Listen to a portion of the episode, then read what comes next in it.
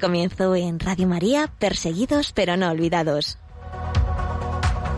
Hoy de la mano de Miguel Ángel Sánchez.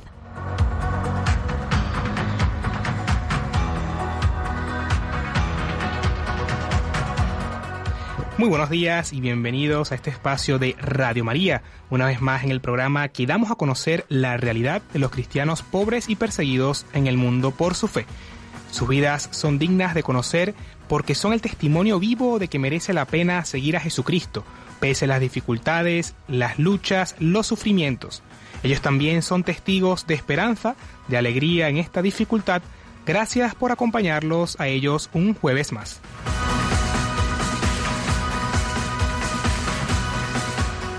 Saludos a nuestros oyentes fuera de España, a los que nos escucháis desde Radio María Perú, Venezuela y República Dominicana, a todos un gran abrazo.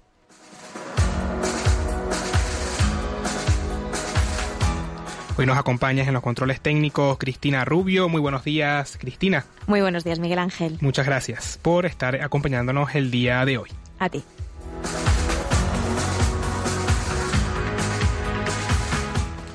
Y hoy 15 de abril recordamos a San Damián de Molokai, quien fue un misionero católico belga de la Congregación de los Sagrados Corazones. Es el patrono espiritual de los leprosos marginados, incluyendo a los enfermos de SIDA, dedicando su vida a ellos y del estado de Hawái.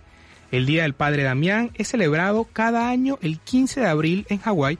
Fue ratificado en el año 1995 y canonizado el 11 de octubre del 2009 ruega por las personas que dedican su vida al servicio de los enfermos y desamparados.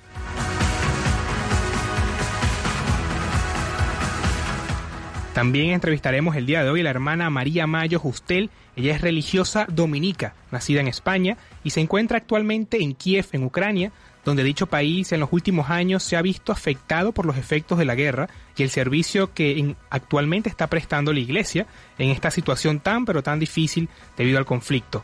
Hoy también en la sección de la libertad religiosa en el mundo lo dedicaremos al lanzamiento del informe de libertad religiosa este próximo martes 20 de abril a las 11 a.m. En Testigos del siglo XXI también recordaremos a la misionera italiana Rosa María Esgorbat de la Congregación de la Consolata, que fue asesinada por un islamita radical, quien fue mujer fuerte en la fe y en el amor.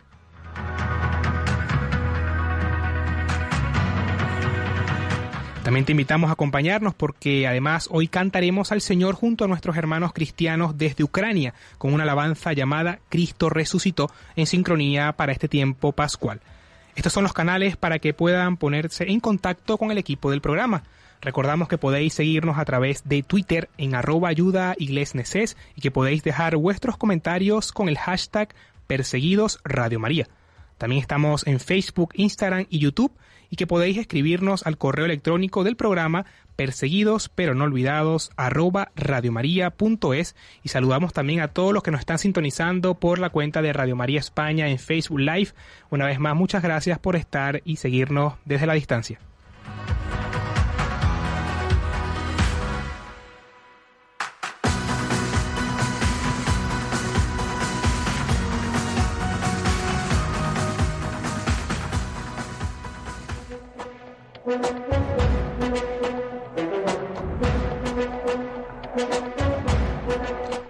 Palabras del Papa.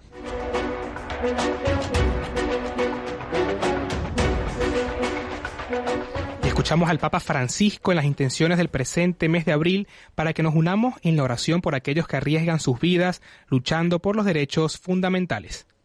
Para defender los derechos humanos fundamentales hace falta coraje y determinación. Me refiero a oponerse activamente a la pobreza, a la desigualdad, a la falta de trabajo, de tierra, de vivienda, de derechos sociales y laborales. Piensen que muchas veces los derechos humanos fundamentales no son iguales para todos hay gente de primera, de segunda, de tercera y de descarte. No, tienen que ser iguales para todos.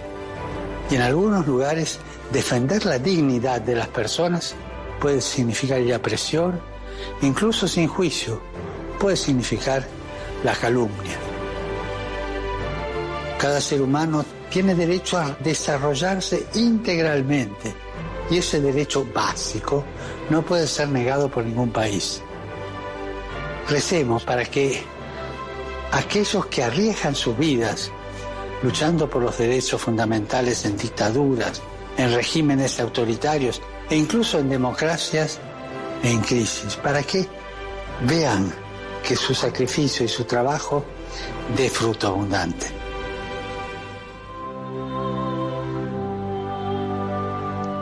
Muy interesantes las palabras del Papa Francisco, ¿no? Que nos llama a rezar, también a defender la dignidad de las personas y de cada ser humano, que es un derecho muy pero muy importante.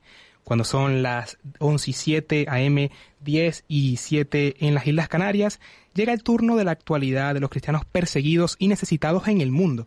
Una actualidad que, como ustedes saben, no sale en los grandes medios, pero aquí sí queremos que sea noticia.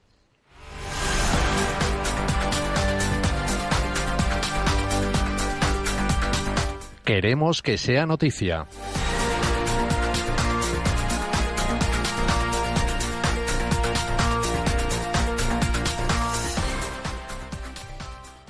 La semilla del apóstol Santo Tomás da frutos misioneros indios en África. Cuando los católicos oyen los términos India y misionero, probablemente piensan espontáneamente, en primer lugar, en misioneros procedentes de Europa que desarrollan su labor en el subcontinente. Pero los tiempos han cambiado. La Iglesia en la India, que según la tradición se remonta al apóstol Tomás, se ha convertido en un nuevo centro de vocaciones religiosas. Un buen ejemplo son los carmelitas procedentes de la provincia india de Manjumel. Cuatro de ellos fueron enviados a Zambia en el año 2014 para iniciar su labor misionera a petición del obispo de Chapata en dicho país. Un año más tarde pudieron inaugurar allí su primer monasterio. En diciembre de 2020 se abrió por fin un seminario de la orden. Allí ha comenzado ya su formación un joven autóctono de Chamilala. Es el comienzo de la implantación de la orden de los carmelitas descalzos en suelo zambiano decía gozoso un comunicado oficial del monasterio. La Fundación Pontificia ha ayudado a los misioneros indios desde el comienzo. En la República Democrática del Congo, los obispos llaman la atención sobre la islamización del este del país. Los obispos han denunciado con más claridad que nunca la situación de seguridad en el país, en el este de este país, a causa de las milicias rebeldes. La situación de inseguridad en el este es una verdadera tragedia que afecta a todo el país y ciertamente no podemos esperar que el país se desarrolle mientras el este siga bajo el control de depredadores. Dice así el comunicado publicado el 8 de abril del que se hace eco la Fundación Pontificia Ayuda a la Iglesia Necesitada. Los obispos instan a los dirigentes políticos a que se replanteen por completo la estrategia política, militar y humanitaria para hacer frente a la crisis en el este. El documento resume los resultados de un viaje realizado por una delegación conjunta de la Conferencia Episcopal Congoleña y la Asociación de Conferencias Episcopales de África Central. En enero de este año dicho grupo visitó las provincias de Kivu del Norte e Ituri. El prelado llama la atención sobre los diversos intereses de los atacantes que se aprovechan de los puntos débiles de las Fuerzas Armadas oficiales para lograr sus objetivos políticos o religiosos. Ocupación de tierras, explotación ilegal de recursos naturales, enriquecimiento injusto mm, islamización de la región en perjuicio de la libertad religiosa y un largo etcétera. En Haití existe un gran temor entre el clero católico a convertirse ellos mismos en víctimas.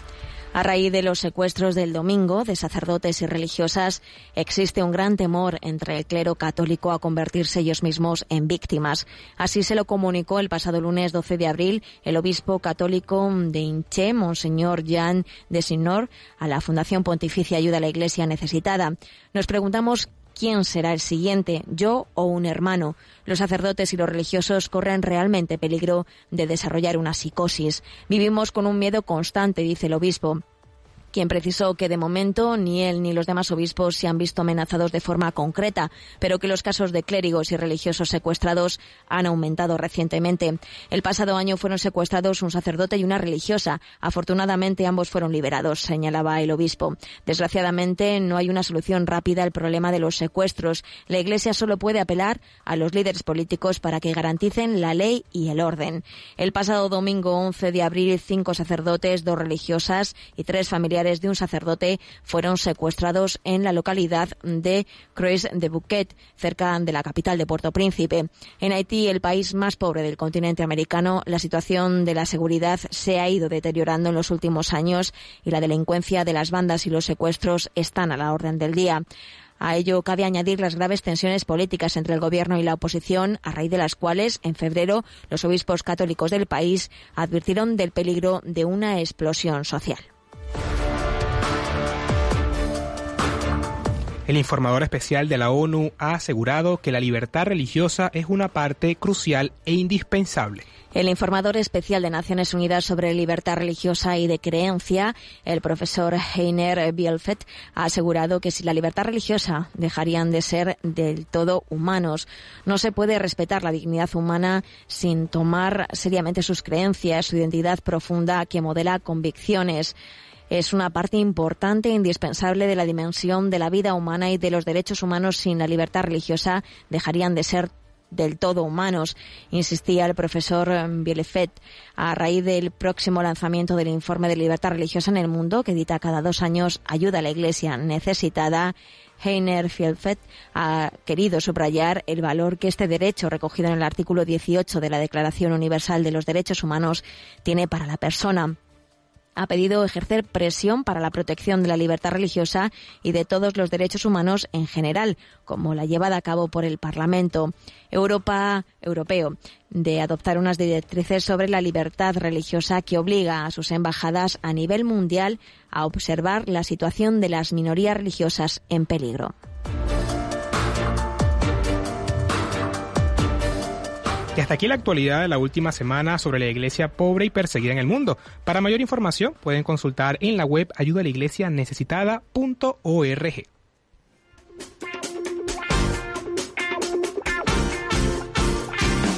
Que donde haya odio, ponga amor. Que donde haya ofensa, tu perdón, Señor. Que yo no busque tanto ser consolado Que donde haya mentira ponga la verdad. Y donde haya duda yo ponga la fe que no me empeñe tanto en ser comprendido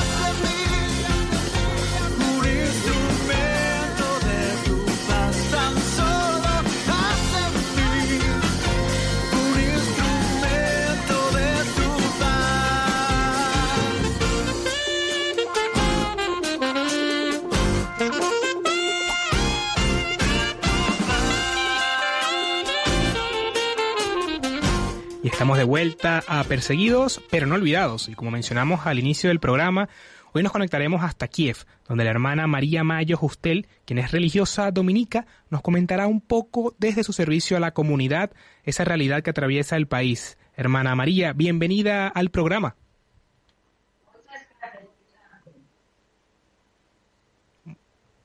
Hermana María se encuentra sí, efectivamente se encuentra un poco lejos con la llamada, quizás una leve interferencia, pero bueno, ya nos comentaría un poco la situación que se está viviendo actualmente desde Kiev, en Ucrania, con esa guerra olvidada, ¿no? De tantas personas que han sido desplazadas y han sido también, han tenido que buscar refugio en otra, en la localidad de Kiev. Eh, una situación, bueno, que sabemos que lleva ya varios años y es donde ahí la labor de la Iglesia Católica, a raíz de nuestros hermanos, nuestros religiosos, nuestros sacerdotes, los laicos, que hacen frente diariamente ante esta situación tan complicada, ¿no?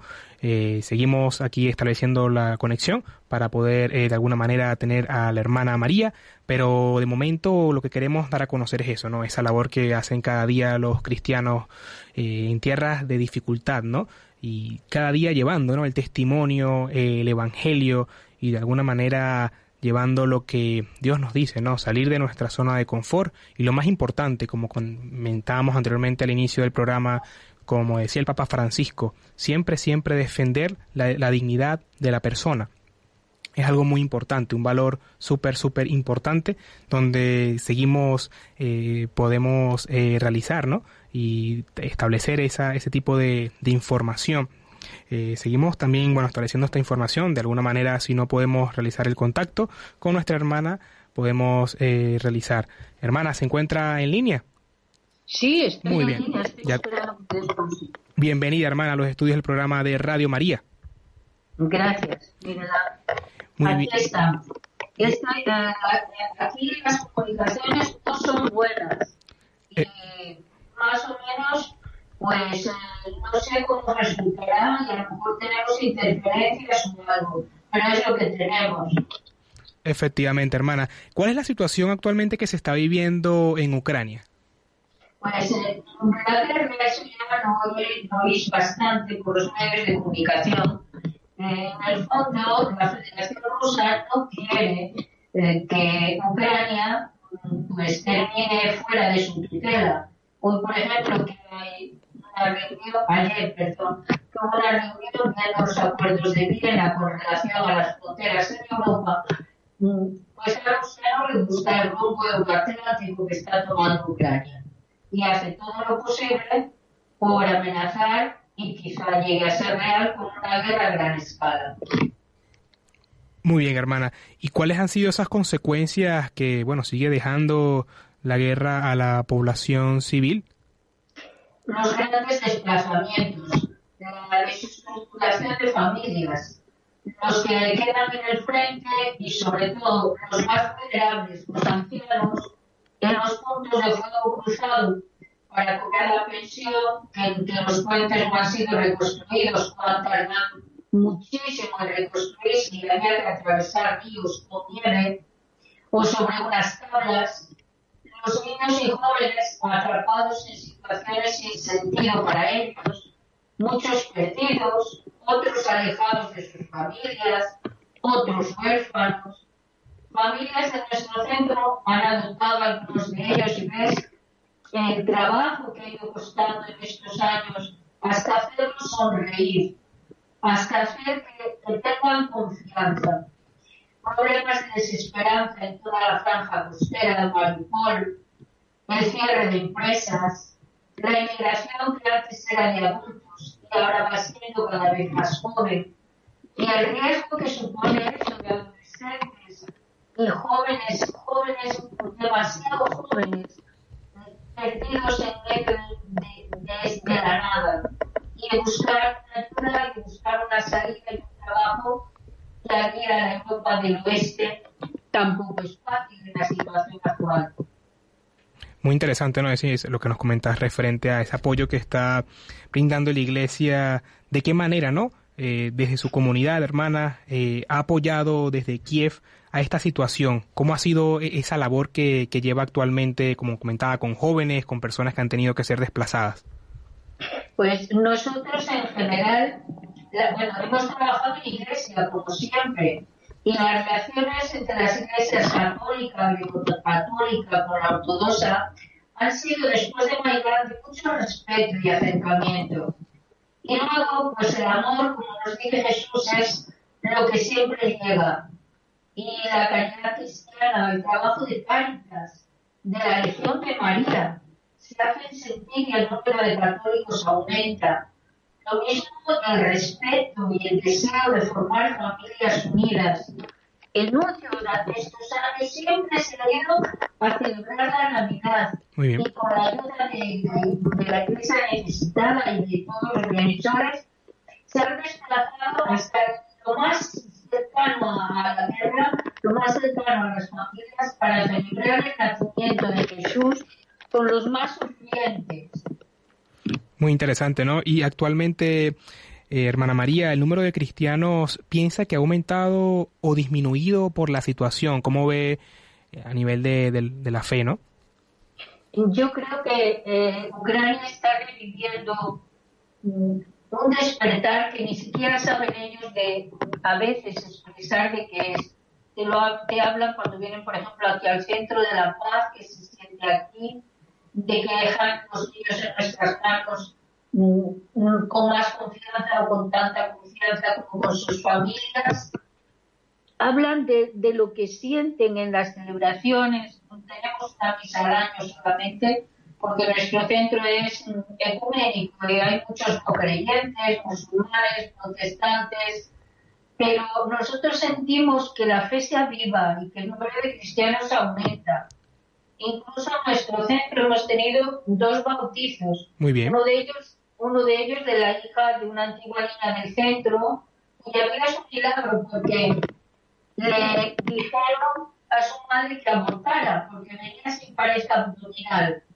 Y gracias a una intervención y con la colaboración de bienhechores, la niña vive y tiene ya tres años. Y no se a sus abuelas. Y también hemos sido testigos de cuatro bodas dos ortodoxas y dos católicas, de gente cercana a nosotras, monitoras del centro, todas ellas. Y también sabemos que, bueno, el alcoholismo ha sido una de las causas que ha afectado a numerosas familias. Cuéntenos un poco, hermana, cómo ha sido esa, bueno, esa labor que siguen ofreciendo en esa casa, bueno, en la casa de acogida ante esta situación, ¿no? Bueno, nuestro centro no es una casa de acogida para alcohólicos sino que nosotros llegamos aquí en el 97 Muy bien. con el deseo de abrir una casa que fuera la primera escuela católica del país, porque nuestra congregación, la congregación Santo Domingo, es una congregación dedicada a la educación. Madre Teresa siempre dijo que Madre Teresa Titus Garzón, no confundamos con tantas Teresas santas, pues nosotros estudiamos el medio en el que se movían los niños y vimos niños abandonados en las calles, familias carentes de recursos básicos para vivir, niños afectados en su salud por la catástrofe de Chernobyl, y así empezamos con la Casa de los Niños, el ucraniano Dinditei en 2001. Ahora tenemos, sí, ahora tenemos, tenemos menos, porque hemos tenido 200, 210, y este año hemos podido acoger solo a 150 por la pandemia, por, la, por el espacio. En DMT lo que tratamos es de prevenir, de prevenir justamente este número uno, que número de los primeros del mundo de alcoholismo infantil y juvenil que ostenta Ucrania, y queremos trabajar y trabajamos con las familias, los niños y los jóvenes subrayando el eje niño-familia para evitar que la pobreza o el deterioro de las relaciones de los padres o las dificultades de las madres solteras pongan en riesgo a los niños. Y es un centro abierto de primera evangelización, tenemos de todo, desde no creyentes, eh, protestantes, musulmanes, ortodoxos, la mayoría, Y católicos tenemos unos 30 católicos este año, 30 de un, católicos. total, de un total de 150 niños, que empezamos con 8, con 10 y vamos por 30 este año. Y eso, Aquí procuramos tener una educación integral con base al Evangelio y al español, porque también tenemos algunas ONGs como CREA que nos apoya desde Real, dándole la cultura a los niños en el verano. Rehabilitación física y psíquica con deporte, manualidades, pintura, teatro, según los monitores que tenemos, que son muchos antiguos niños del centro. La atención a la familia revalorizando la función del padre, con charlas educativas y, y oración con los padres, oración ecuménica. Los niños vienen cada día, después del horario de la escuela, y los sábados por la mañana. Y le damos una merienda a la semana y los sábados un desayuno. también estos niños reciben, eh, preparándose quizás para el sacramento de, de la comunión, ¿no? Me imagino. No, no, no. No. Eh, nosotros no damos, eh, sagra- sa- dijéramos catequesis, catequesis institucionalizadas, si pudiéramos decir así. Nuestro centro es un centro de primera evangelización, hasta tal punto que en una de las misas, al darnos la paz, la mayoría de las personas se fueron creyendo que nos despedíamos. O sea, es un centro de, de primera, primerísima evangelización. Entonces, damos una educación en valores que consensuamos con los padres y, y luego de esos valores nos basamos en el Evangelio siempre. Los padres nos piden que les hablemos a los niños de Dios, porque la escuela no les habla. Y ellos, como nos dicen, ellos han sido creados, en el, creados, criados en el comunismo y no tienen una formación religiosa. O sea que nosotros damos formación religiosa a los niños, a los padres, a los monitores. Esos, esos valores los preparamos las semanas, pues la Pascua la hacemos común, o sea, la catequesis de Pascua y de Navidad. Pero en lo demás es todo historia de la salvación, pues a través de la paz, el orden, la alegría, la ecología, el respeto a las personas, eh, el agradecimiento, el perdón, el amor sobre todo y la amistad, valores evangélicos, pero que ellos no saben ni siquiera que son evangélicos y a veces ni qué es la Biblia. Una, última pregunta, hermana. Eh, ¿Cómo ve el tema de las vocaciones a la vida religiosa eh, femenina como masculina, ¿no? En Kiev. Pues eh, yo la vocación religiosa siempre creo que es difícil que una vocación religiosa salga aislada. Hacen falta familias.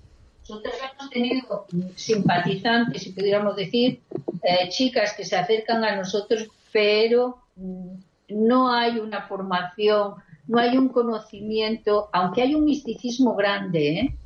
Y quiero decir que también hay vocaciones religiosas, más sacerdotales que, que- que femeninas ahora mismo.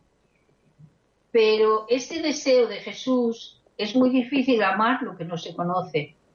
Entonces yo creo que nosotros estamos ahora en un momento precioso de despertar de fe, de ver la frescura del Evangelio, de, de no saber qué siento cuando oigo esta palabra, pero el corazón arde, un poco Emaús, un poco Pascua, un poco el despertar. Los niños, curiosamente, nuestros niños son los apóstoles, los misioneros, los que cuentan en su casa cómo han vivido la Pascua, en la celebración. Y dice, ahora que estamos aquí, porque aquí la Pascua se celebra más que la Navidad en familia.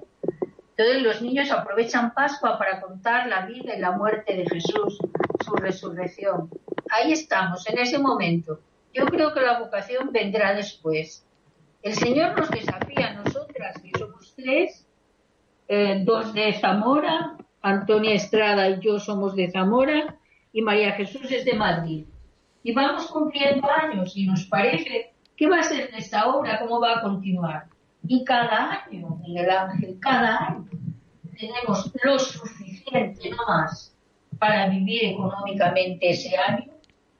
Este año ya tenemos casi para todo el año que viene. Y cuando ya pensamos que no tenemos nadie, siempre salen monitores entre los antiguos niños nuestros, entre madres y abuelas del mismo centro, católicas y no católicas, pero la mayoría ahora católicas. Y eso es hermoso. Son vocaciones cristianas, son vocaciones de misioneras laicas. Nosotros también hemos vivido en comunidad interreligiosa con otras hermanas, pero ahí vamos y ahí es en donde tenemos que descubrir. A veces tenemos tanta ansia y nosotros le decimos al Señor todos los días de vocaciones dominicas que reemplacen, que continúen nuestra obra, pero el Señor nos va dando otros caminos. Y los misioneros son nuestros niños, nuestros exalumnos, las maestras, las madres que dicen, me estoy planteando de hacer bautismo católico al ver lo que se vive aquí. Pero vocaciones religiosas, dominicas, para continuar esta obra, por ahora no tenemos.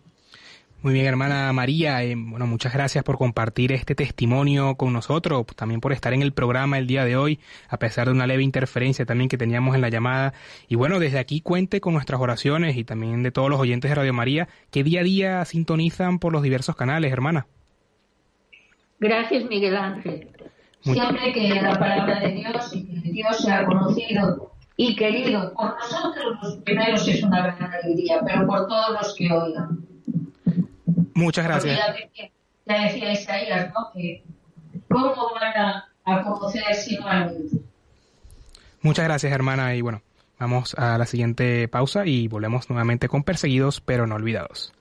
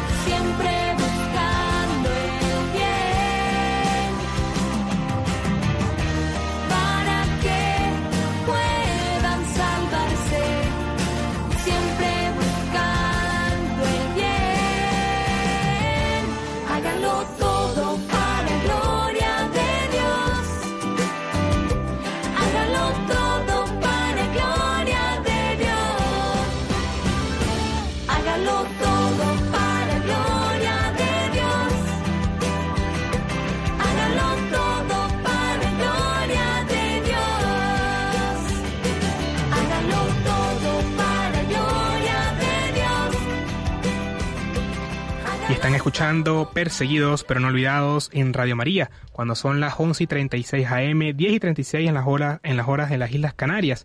También recordamos los canales de comunicación a través del Twitter en arroba ayuda y dejar vuestros comentarios con el hashtag Perseguidos Radio María. También estamos en Facebook como Ayuda a la Iglesia Necesitada, en Instagram y por supuesto también en nuestra cuenta AINURG de YouTube, donde vais a encontrar todos los vídeos que ponen rostro a todo lo que os contamos aquí en Radio María. Y también podéis escribirnos al correo del programa en perseguidos pero no olvidados arroba. Y saludamos a todos los que nos sintonizan por Facebook Live, actualmente que se conectan desde varias partes del mundo. A vosotros muchas gracias y por tenernos siempre en vuestras oraciones.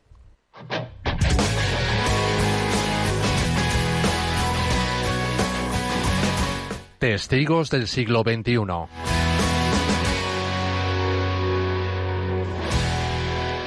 Y es el momento del testimonio de la semana, y recordamos el martirio de la hermana Rosa María Scorbati.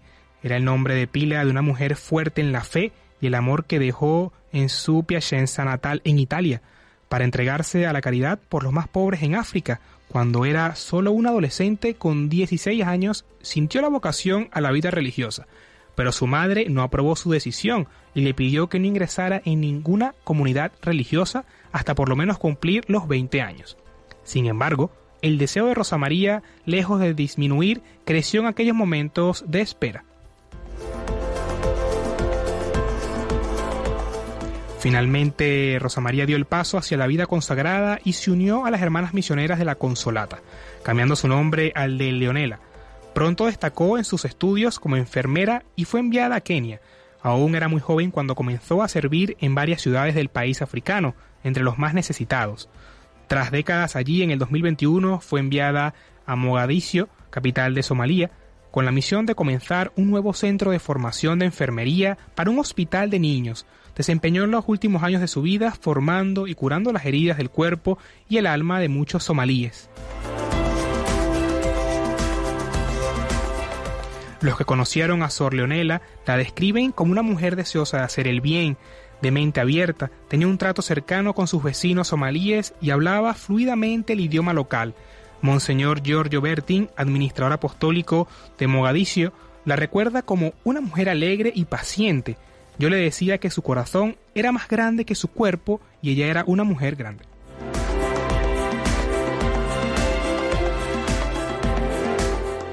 Somalia comenzó su declive en el año 1980 con guerras internas entre clanes y grupos de poder, pero fue en 1991 cuando desencadenó una guerra civil abierta, en la que el papel extremismo islamista comenzó a crecer en el ámbito local y regional. La aparición de grupos cada vez más radicales hizo que se impusiera la ley islámica en el país, y se limitó poco a poco la presencia de la iglesia y los misioneros. La catedral de Somalia fue totalmente destruida previamente en 1989 y fue allí donde sería asesinado el último obispo de la diócesis de Salvatore Colombo. Entrado el siglo XXI, la violencia y el caos seguían en aumento en el país. Otros misioneros y miembros de ONG habían sido el objetivo de los radicales, con grupos terroristas y yihadistas como Al-Shabaab. Sor Leonela conocía los peligros de cerca, Aún así veía la gran necesidad de la gente y esto le impedía abandonar su misión. El 17 de septiembre del año 2006 fue asesinada por hombres que dispararon contra ella cuando caminaba por una calle en Mogadiscio, de vuelta del hospital infantil, donde ayudaba como enfermera y formaba a otros jóvenes para este oficio. Sus últimas palabras antes de morir fueron perdono, perdono, perdono.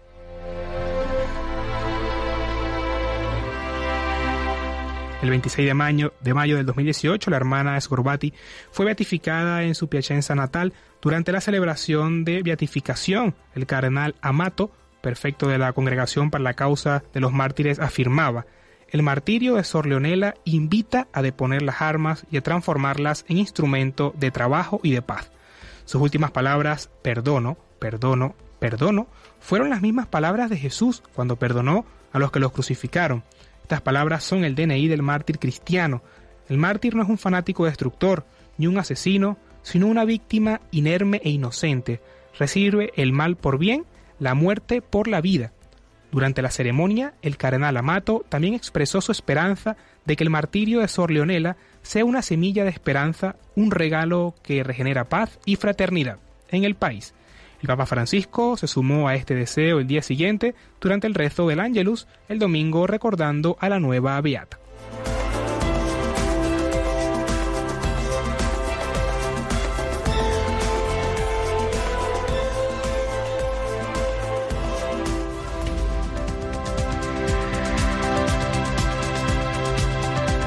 Libertad religiosa en el mundo.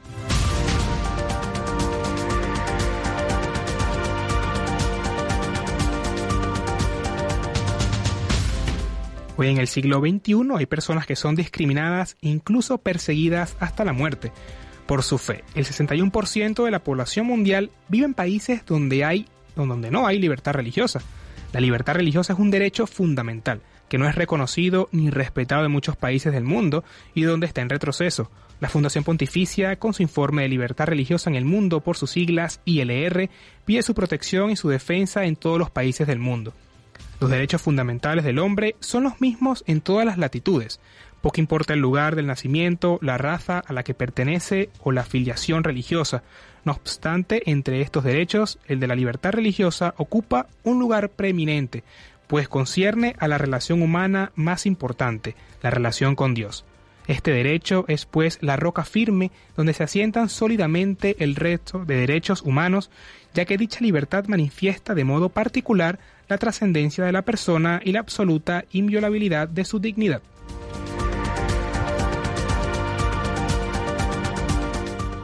Este estudio realizado por una institución católica que analiza el cumplimiento o respeto de este derecho humano en todos los países del mundo, 196, y abarca todas las religiones. Es también el único disponible en seis idiomas. Dicho informe se publica desde el año 1999 y es presentado a nivel internacional cada dos años en las 23 oficinas que tiene la Fundación en todo el mundo. El lanzamiento oficial será en Roma a las 11 a.m., paralelamente en París y Madrid.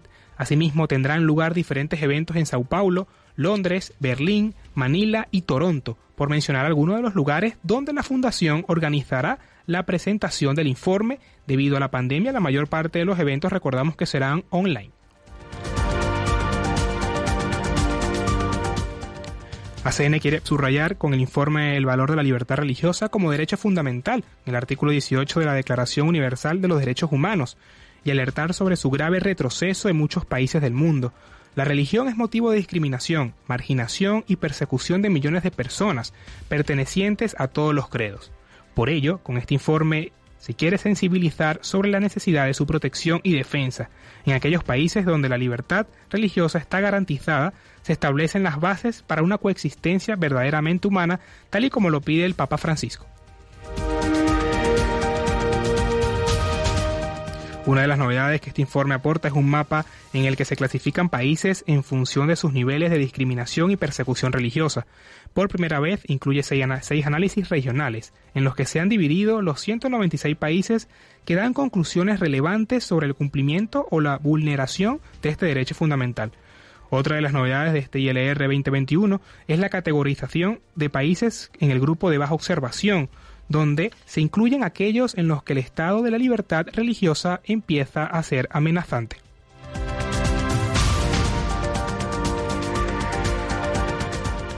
Un total de 30 autores expertos, independientes y equipos de investigación en universidades y centros de estudios han analizado durante los dos últimos años cada país del mundo siguiendo parámetros objetivos y una metodología precisa. Está dirigido especialmente a medios de comunicación, al mundo académico y de pensamiento, a políticos creyentes y no creyentes, para recalcar la importancia de tener y ejercer en libertad este derecho fundamental, imprescindible para la dignidad humana y el desarrollo próspero de las sociedades.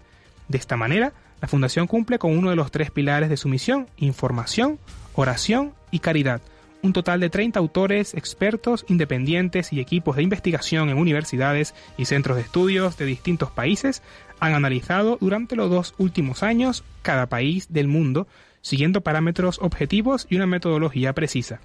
Con nuestro informe Libertad Religiosa en el Mundo, queremos alzar nuestras voces para hablar en nombre de aquellos que ya no pueden y de los que son perseguidos y oprimidos en el mundo por causa de su fe, dijo el presidente ejecutivo internacional de ACN, Thomas Heine Gelder.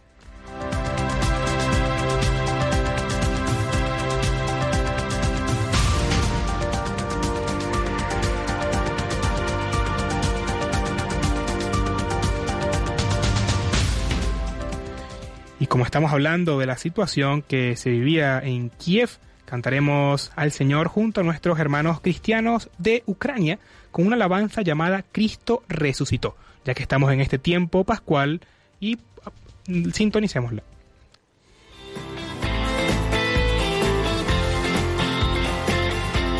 Cantad al Señor todos los pueblos.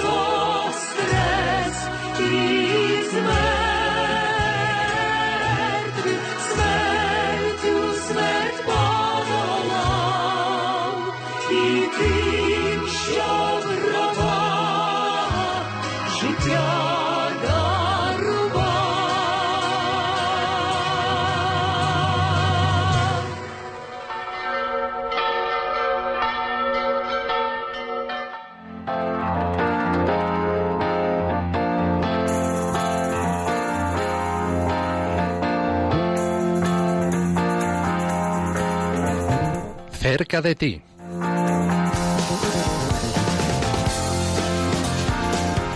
Y hoy está con nosotros Miguel Artiach, él es representante de ACN en Vizcaya y nos va a hablar un poco sobre los eventos que están pautados, uno de ellos una peregrinación. Bienvenido Miguel al programa. Eh, buenos días, muchas gracias, bien hallados. Bienvenido. Eh, Miguel, ¿cómo va la peregrinación y desde cuándo comenzó? La verdad que va muy bien. El báculo nos lleva a Vizcaya a su paso por Cantabria. La peregrinación comenzó el día 1, plena Semana Santa.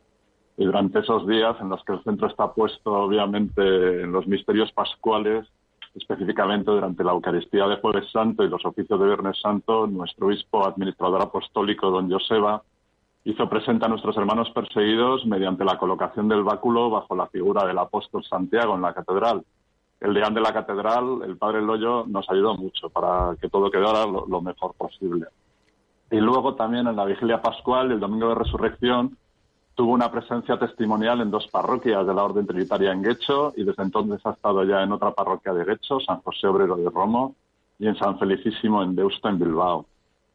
En el grupo de voluntarios, la verdad que sentimos que la peregrinación había llegado a Vizcaya en un momento muy especial, ¿no? En pleno tiempo pascual y tras la visita del Santo Padre a Irak las Eucaristías para pedir por los cristianos perseguidos, pues las hacemos también con ese motivo especial, ¿no? De agradecimiento a nuestro Señor por el viaje apostólico.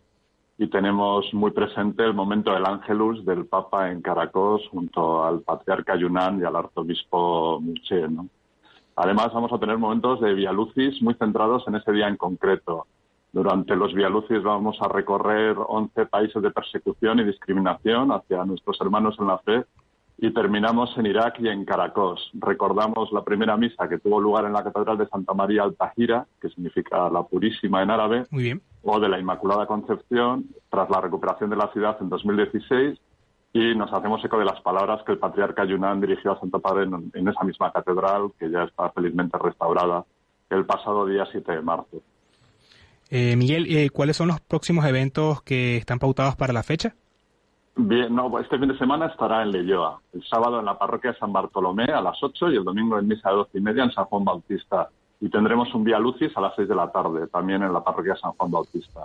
El siguiente fin de semana vuelve a Bilbao, a las parroquias de San Fernando y Nuestra Señora de los Reyes, el sábado a la 1 y a las siete y media del sábado y 12 y una del domingo estará en la parroquia del Corpus Christi. El jueves 29 a las siete y media habrá otro Vía Lucis en la Basílica de Begoña y el día 2 vuelve a Guecho para la misa de uno en la Iglesia de las Mercedes.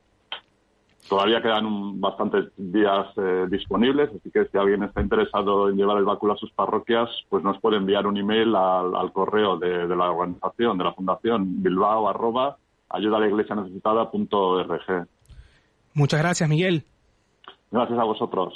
Y bueno, esta información detallada, como también hacía mención Miguel Artiach, la pueden consultar en la web de ayuda a la iglesia necesitada.org en el apartado de agenda y eventos.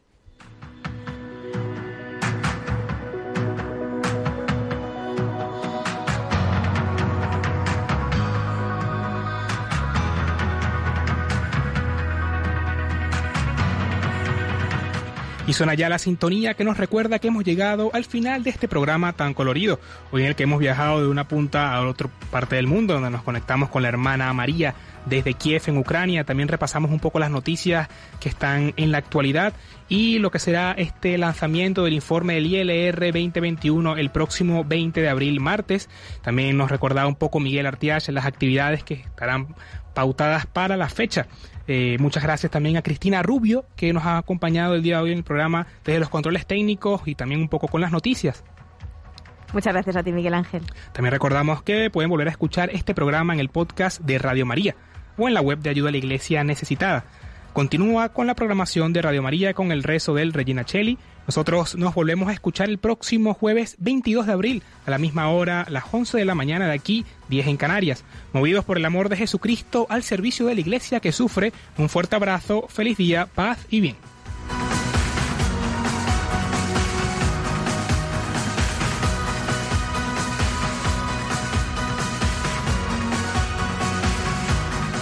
Concluye en Radio María, Perseguidos pero no olvidados, hoy con Miguel Ángel Sánchez.